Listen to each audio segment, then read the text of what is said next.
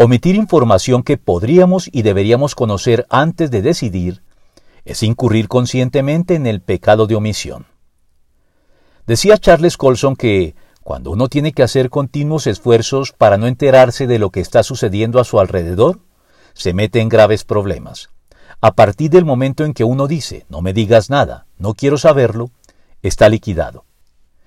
Y es que no es posible mantener la conciencia limpia pretendiendo no saber lo que se sospecha y en el fondo ya se sabe, utilizando esta presunta ignorancia como un tecnicismo a manera de as bajo la manga para tratar de eludir infructuosamente nuestra responsabilidad a la hora de rendir cuentas. En primer lugar, porque en la Biblia y los tribunales humanos la ignorancia inadvertida, de buena fe, no nos exime de culpa, sino tan solo la atenúa. Y en segundo lugar, porque la ignorancia consentida, de mala fe, no sirve ni siquiera de atenuante. Por lo menos no delante de Dios, a quien no podemos enredar con tecnicismos.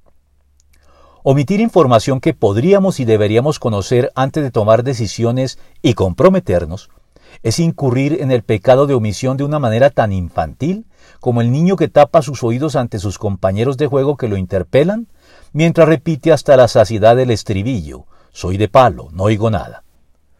Al fin y al cabo, el Señor confronta a su pueblo con información tan obvia que debería ser conocida por todos, dejando sin excusa a quienes intentan justificarse diciendo yo no sabía, cuando en realidad sí lo sabían con suficiencia. ¿Acaso no lo sabes? ¿Acaso no te has enterado? El Señor es el Dios eterno, creador de los confines de la tierra. Isaías 40, 21 y 26 al 28.